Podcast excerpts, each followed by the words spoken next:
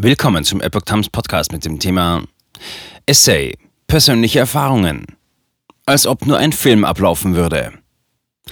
Ein Artikel von Epoch Times vom 12. Juni 2022. Sie hörten täglich den Lärm von Explosionen, das Pfeifen von Raketen und das Klirren von zerbrechendem Glas. Trotzdem entschied ein Ehepaar in Kiew, der Gefahr zu trotzen und ihr Zuhause nicht zu verlassen. Das ist ihre Geschichte. Seit 15 Jahren lebe ich in der Ukraine und ich gebe zu, dass ich den Kriegsanfang verschlafen habe. Aus irgendeinem Grund weckten mich die allerersten Explosionen nicht, obwohl ich normalerweise einen sehr leichten Schlaf habe. Als man mir am nächsten Morgen davon erzählte, konnte ich es nicht glauben. Wie konnten die Bomben mich nicht aufwecken? Eines Morgens wurde das Land durch Explosionen erschüttert. Raketen flogen über uns hinweg, Bomben explodierten. Überall schien das totale Chaos zu herrschen. Zuerst wussten wir nicht, was wir davon halten sollten. Was da geschah, konnte ich mir nicht erklären. Die Gedanken drehten sich im Kreis. Sollten wir fliehen oder bleiben?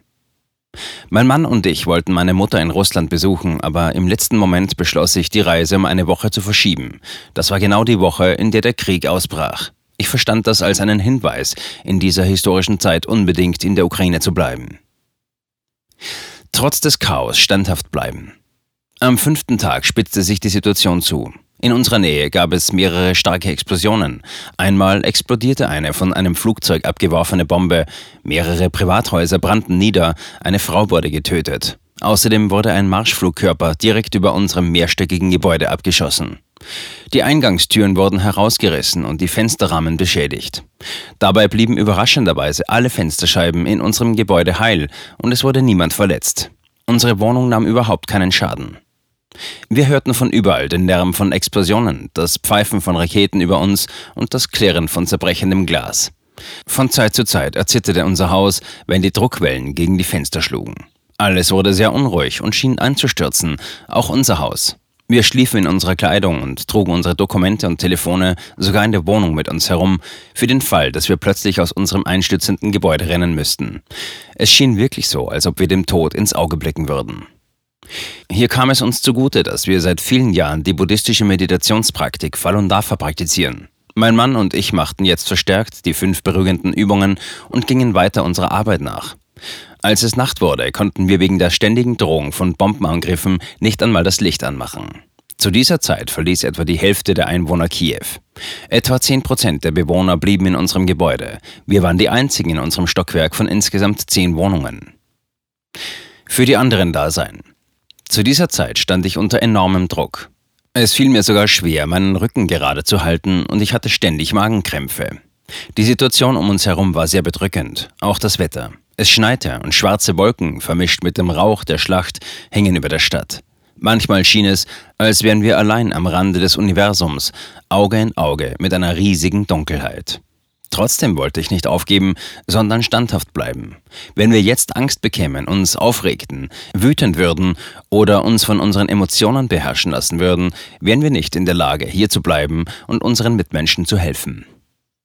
Ich spürte, dass wir noch regelmäßiger die Übungen machen sollten. Wir beschlossen sogar, die Wohnung zu verlassen und die Stehübungen im Hof unseres mehrstöckigen Gebäudes zu praktizieren.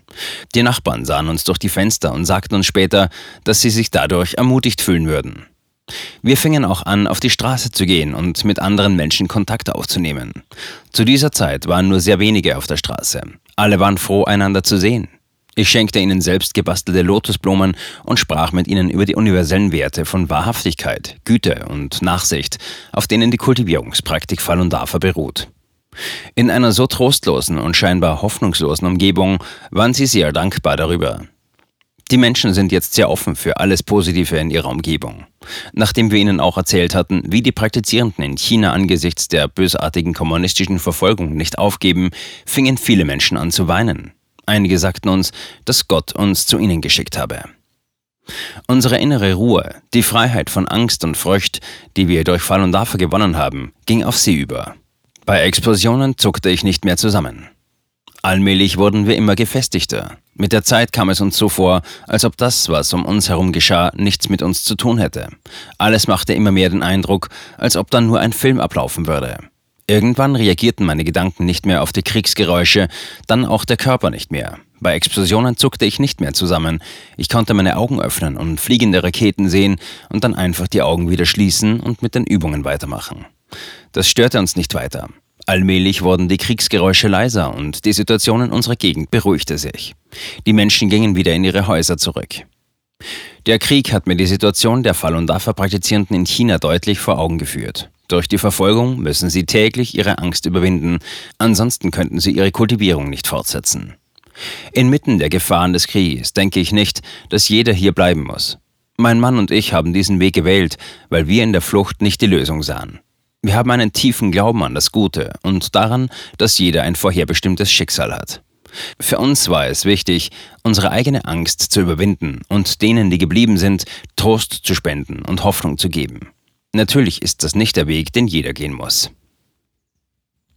Dieser Beitrag stellt ausschließlich die Meinung des Verfassers dar. Er muss nicht zwangsläufig die Sichtweise der Epoch Times Deutschland wiedergeben.